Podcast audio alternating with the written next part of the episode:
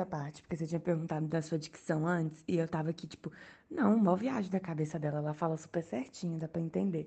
Aí na hora que você falou essa frase, velho, eu falei, puta que pariu.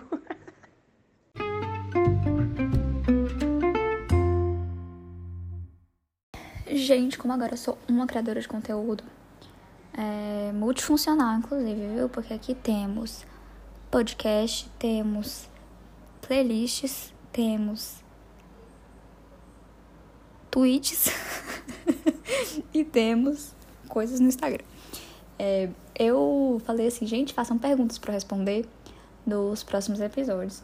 E como eu não sou tão narcisista assim, eu falei, as perguntas não precisam ser sobre mim. Só façam perguntas, que eu vou fazer um episódio respondendo. E agora é o momento.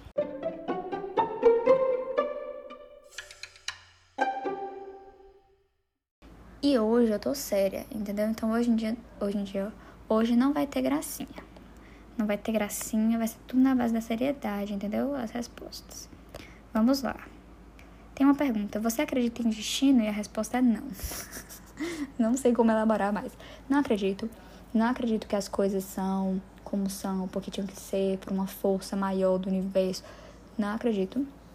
Quando eu falo, quando eu uso essa expressão, tipo, ah, não sei o que lá, porque tinha que ser eu uso isso não no sentido de destino, eu uso assim, por exemplo, sei lá, aconteceu uma merda e quebrei a cara total. Falei, meu Deus, que idiota, como pude me colocar nessa situação. Aí eu falo, ah, mas era, era, era pra ser assim mesmo. Quando eu digo que era pra ser assim mesmo, não é para dizer que foi o universo que fez isso tudo pra isso acontecer, não. É porque, de algum modo, aquela coisa ruim me ensinou alguma coisa. E aí eu falo, ah, eu precisei daquilo lá para aprender isso que eu aprendi hoje. Mas não é porque era um plano. Entendeu? Talvez fosse melhor eu seguir sem saber mesmo. Talvez fosse melhor continuar sem o aprendizado. Quer ver outra coisa de destino, assim, que eu não acredito? Esses negócios de alma gêmea, carne unha, alma gêmea. Não acredito nada disso, entendeu? Acho que quando as pessoas falam, sei lá, por exemplo, o amor da minha vida é o amor que você teve na sua vida, sei lá, a pessoa que você mais amou, ou a pessoa que você amou por mais tempo, ou se você amou uma pessoa só né, na vida, aí é a pessoa que você amou na sua vida. Mas, e que foi só uma por coincidência, sei lá. mas que vocês nasceram para ficar juntos? Não. É esse aí o meu nível, não acredito em nada disso. Segunda pergunta. Por que gostamos tanto de carne? Não parece estranho sermos animais carnívoros? Eu acho estranho também. É, mas acho que mais estranho do que carne é a gente tomar leite. Porque, vai, se a gente for parar pra pensar, nós somos a única espécie que continua bebendo leite, mesmo depois de adulto, e não é nem leite da própria espécie. Por quê? Eu sei que tem gente que bebe leite humano, tem umas modas aí de beber leite humano, mas assim, no geral ninguém bebe leite humano. E quando a gente pensa em beber leite humano, a gente fica, ai que nojo, leite humano, com essas frescuras. Aí a gente acha normal beber leite de vaca. Acho bizarro. É bizarro. Se a gente for pra pensar, é bizarro. E comer carne eu acho também estranho.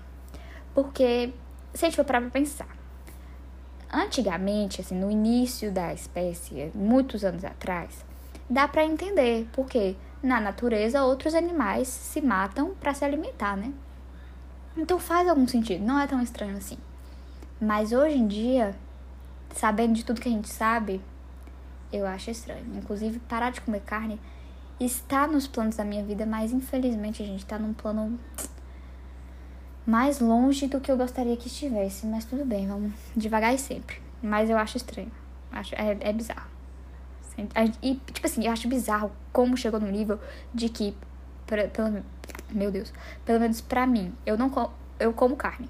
Então, eu não crio uma ligação entre o pedaço de carne no meu prato e um animal.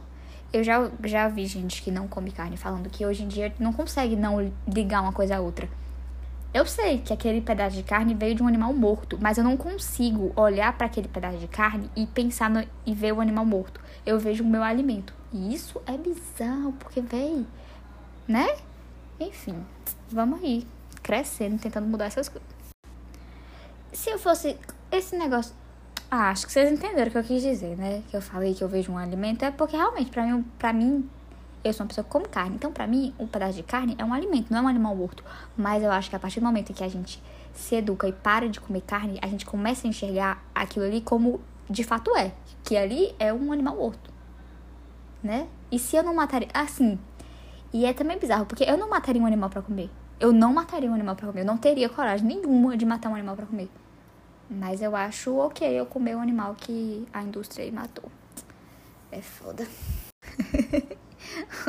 o que você acha de Crocs? Horrível. Não tem mais o que dizer. É, nada contra gente que usa Crocs, inclusive tem algumas amigas que usam. Mas a gente acha muito feio. Eu sei que as pessoas falam que tem a ver com conforto também, né? Que é super confortável e tal. Mas será que não tem uma coisa que é tão confortável quanto e não seja tão feio? Gente, porque eu acho muito feio. Vixe, Maria, misericórdia. Feio. O que Fifi espera para os próximos 10 anos? Eu imagino que seja os próximos 10 anos da minha vida, né? Tô pensando. Eu tenho 23. Quando eu tiver 33. Véi? Boa pergunta, viu? Porque eu pensei assim, será que eu vou querer estar casada? Acho que eu vou querer estar no processo de me casar, tá ligado? Tipo assim, já quero estar com meu futuro marido, mas eu não sei se eu quero estar casada. Acho muito cedo. Gente, quando eu penso daqui a 10 anos casar, eu entro em pânico. Mas acho que assim, pros próximos 10 anos da minha vida, o que eu quero fazer? Quero viajar muito, quero viajar várias viagens curtas e uma viagem longa pelo menos uma viagem longa, tipo assim, uma viagem de, não sei, dois, três meses viajando sem parar. Nessa viagem eu preciso estar solteira, então precisa ser um pouco longe desses meus 33 anos, né? Tem que ser um pouco antes. E aí preciso de dinheiro e tempo, lascou. Mas enfim, quero. E daqui a 10 anos, né? Quero já ter feito isso. Quero estar 100% independente financeiramente na verdade, eu quero estar 100% financeiramente ano que vem, mas eu trabalho aqui com realidades, né? Então, eu espero estar bem, com dinheiro para viajar. Esse é o problema. Daqui a 10 anos eu quero ter dinheiro para viajar, gente. É difícil. E quero estar com essa pessoa que vai ser meu futuro marido, ou futura esposa, mas provavelmente vai ser marido mesmo. É, cada um com os fardos que carrega. Espero já estar assim, né? Eu acho assim, ó nos próximos 10 anos, daqui até lá, eu quero estar livre, leve, solta, indo pra onde a vida me levar. Se a vida me levar pra China, eu vou pra China.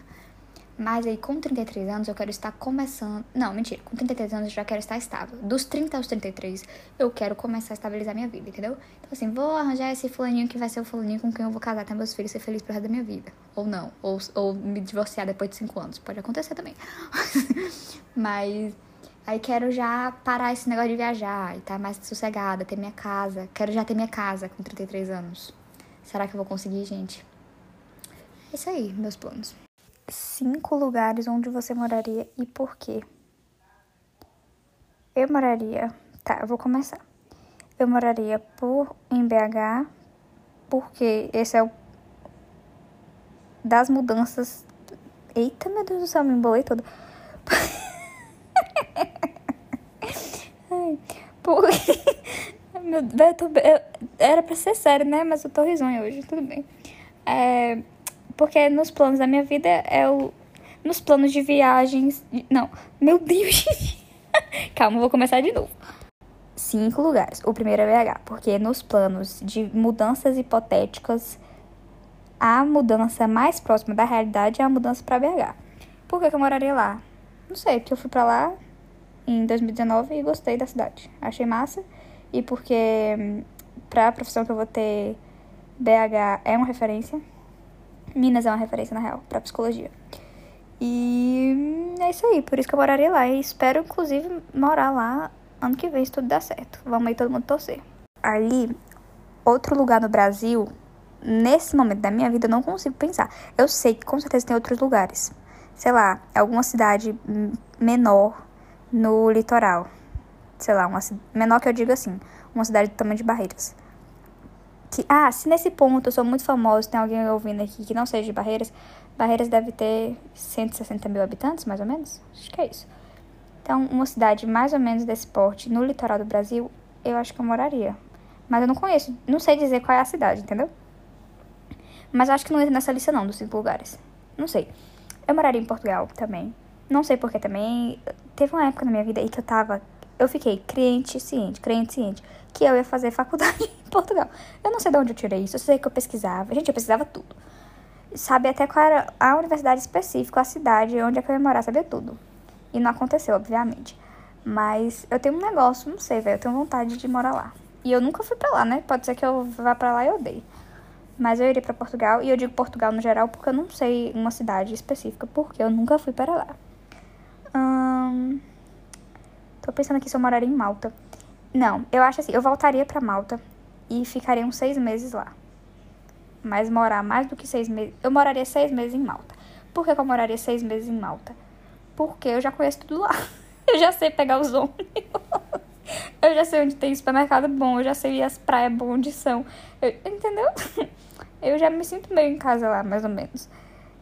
Bizarro, né? Passei só três meses, mas eu sei andar o país todo. O país é do tamanho de uma cidade, gente. Já falei o quê? BH, Portugal e Malta. Mas Malta, não sei se eu quero Malta nessa lista, não, porque são só seis meses que eu passaria lá. Eu acho que eu moraria na Espanha também.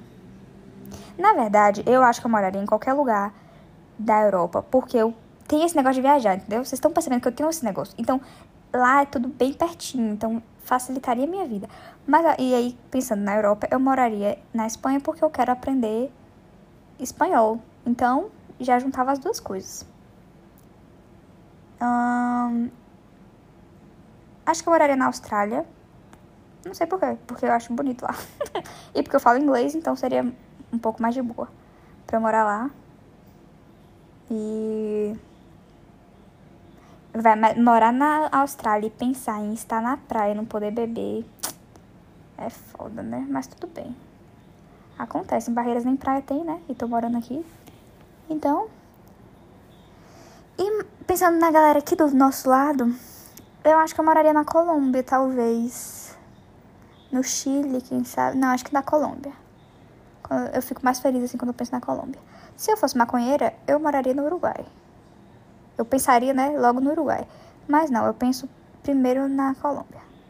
E eu acho que é isso aí. Tem a pergunta, por que escolher psicologia? E eu não sei responder essa pergunta. Sim, vou me formar e não sei escolher. É, eu sei que, assim, eu sabia que eu queria psicologia desde o terceiro ano, mas eu me fiz acreditar que eu queria engenharia. Na verdade, eu queria engenharia também. Foi um pouco de inocência. Mas eu sabia que eu gostava de psicologia desde o terceiro ano. E aí, depois, quando eu tava na faculdade fazendo engenharia de produção, que eu vi que não era o que eu queria, eu comecei a pesquisar mais sobre psicologia e vi que era isso mesmo. E hoje em dia, eu não consigo me imaginar trabalhando com outra coisa. Tem outras coisas que eu quero estudar, até outras faculdades que eu faria. Mas eu não consigo imaginar outra coisa com a qual eu conseguiria trabalhar. E, a não ser nômade, ser nômade digital, fazer um canal no YouTube aí, mostrar minhas viagens, pode ser. Se alguém quiser investir em mim, eu acho que eu tenho um potencial também. Oxi! Oxi, acabei de falar da Austrália e tem uma pergunta. Quando você vai pra Austrália? Amiga, se você me arranjar um emprego lá, eu vou. É, pouca gente não sabe, mas quando eu tava pesquisando, pouca gente não sabe. O que é isso? Pouca gente sabe. Mas eu tava pensando no início, quando eu ia fazer o intercâmbio, eu tava pesquisando muito, muito, muito, muito, muito sobre a Austrália. Tipo, eu já tava meio que decidida que seria a Austrália. Só que por questão de dinheiro, não foi a Austrália, foi pra Malta. Vou responder a última pergunta e já tô me defendendo aqui, porque agora que eu percebi que a maioria das perguntas foram sobre mim, mas eu não pedi. Só tô dizendo logo que a culpa não é minha. A última pergunta a ser respondida hoje é a seguinte, uma pergunta profunda. Como lida com a pressão estética da sociedade? Aí aqui eu já não sei dizer se é como eu lido ou se a ou é como lidar, porque né, esse detalhe aí no português da falta do R às vezes acontece. É, eu vou entender, ou eu vou responder da forma como eu li aqui, né? A forma que eu li é como eu lido, como lida com a pressão estética da sociedade. Eu lido relativamente bem, eu acho. É, o resumo de como eu acho que eu lido relativamente bem com a pressão estética é o fato de que eu passei a dar menos importância para minha aparência.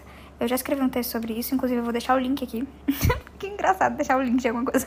Mas enfim, vou deixar o link aqui, que é. Inclusive eu tava relendo esse texto agora, que eu lembrei disso. E o texto fala muita coisa sobre a qual eu falei de novo, tanto aqui quanto no outro episódio que foi lançado hoje também, que é o Inseguranças e Indicações Confusas. Então, se alguém tiver interessado, vai lá ler. É, é isso, assim, eu, quando eu não tô me sentindo bonita, eu não dou tanta importância para isso. E, enfim, quando eu tô me sentindo bonita é ótimo, mas quando eu não tô me sentindo bonita, eu não dou tanta importância para isso. Eu acho que é assim que eu lido. Eu não sei dizer assim, não tem uma dica, uma coisa assim específica. É, a ideia da pressão estética me incomoda muito, entendeu? A ideia de que eu tô fazendo alguma coisa só porque eu fui ensinada a fazer assim me incomoda. Então, isso também já me faz, já me ajuda a não me sentir tão pressionada assim, tá ligado? Tipo, é, é o exemplo que eu sempre dou, né, da sobrancelha, que eu parei de fazer a sobrancelha. E hoje em dia eu acho muito mais bonita minha sobrancelha como é hoje do que como era antes. Mas enfim, quando eu percebi que um fio fora do lugar da minha sobrancelha estava me incomodando muito, assim, se tivesse um fio da minha sobrancelha fora do lugar, eu já tava me achando a, pior, a pessoa mais feia do mundo. Quando eu percebi isso, eu de, de propósito parei de fazer a sobrancelha. Entendeu? É, é isso aí. Mas então, o texto resume muito bem. Então, se alguém quiser, se alguém ficou curioso, tá aqui o link. Aqui na descrição desse episódio. Final das perguntas, acabou. A verdade é que se Mar... Maria não precisa nem fazer nada, é só ligar a câmera e todo mundo vai ficar assim encantado. Todo mundo vai se encantar. Vai falar, misericórdia, essa menina é linda demais. Precisa nem fazer nada, se não quiser. Se não quiser fazer nada no rosto, não precisa. Porque não precisa. Porque você é linda. É... Tô editando aqui, é muito bizarro. É estranho me ouvir falar, eu falo inglês. Tipo, eu falo inglês. Porque eu sei que eu falo inglês, mas assim, eu fui descobrir que eu falo inglês falando inglês. Eu acho que todo mundo descobre assim, né? Mas o que eu quero dizer é que quando eu saí daqui para fazer intercâmbio, eu sabia que eu tinha inglês, assim, que eu não passava fome, que eu não passava sede e que eu não dormia na rua. Eu sabia disso. Mas eu não sabia que eu conseguia conversar, sabe? Eu não tinha noção do inglês que eu tinha. E aí, quando eu cheguei lá, eu descobri que eu conseguia. Tipo assim, lá eu não aprendi a falar inglês no meu intercâmbio. Eu já sabia falar. Lá eu melhorei, ganhei vocabulário, comecei a entender melhor. É, fiquei craque em entender diferentes sotaques, porque lá, tipo, na escola, né? Cada um com um sotaque, um sotaque diferente, não sei o quê. Fiquei craque assim. Hoje em dia eu acho que eu não consigo, não, mas na época eu conseguia. E, enfim, consegui conversar com várias pessoas. Mas eu não sabia que eu, que eu sabia falar inglês. Inclusive lá as pessoas ficavam me falando assim: ah, mas como é que é? Tipo, você tá. Eu lembro que tinha um mês que eu tava lá. E aí as pessoas ficavam me perguntando, ah, mas e aí, não sei o que, onde é que você aprendeu? Eu falo, não, eu fiz curso de inglês e tal, mas eu já. Eu não estudo inglês há uns sete anos, mais ou menos. E no Brasil eu não, nunca falei inglês com ninguém. Na minha cidade eu nunca falei. Eu nunca falei inglês com nenhum de vocês. Vocês nunca me viram falar inglês. Eu espero que nunca vejam, porque eu tenho vergonha. E é bizarro, porque eu tenho vergonha de falar inglês com vocês que me conhecem. Mas lá, com os brasileiros que eu conheci lá, vixe, Maria, eu falava até umas horas. Tipo assim, tinha gente que tinha um nível um pouco menor que o meu. Aí às vezes eu tinha que resolver alguma coisa. Tipo, eles me pediam ajuda, eu, sabe? Mas perto de pessoas conhecidas eu não falo inglês, não me recuso. Por quê? V podemos depois conversar sobre isso em outro episódio.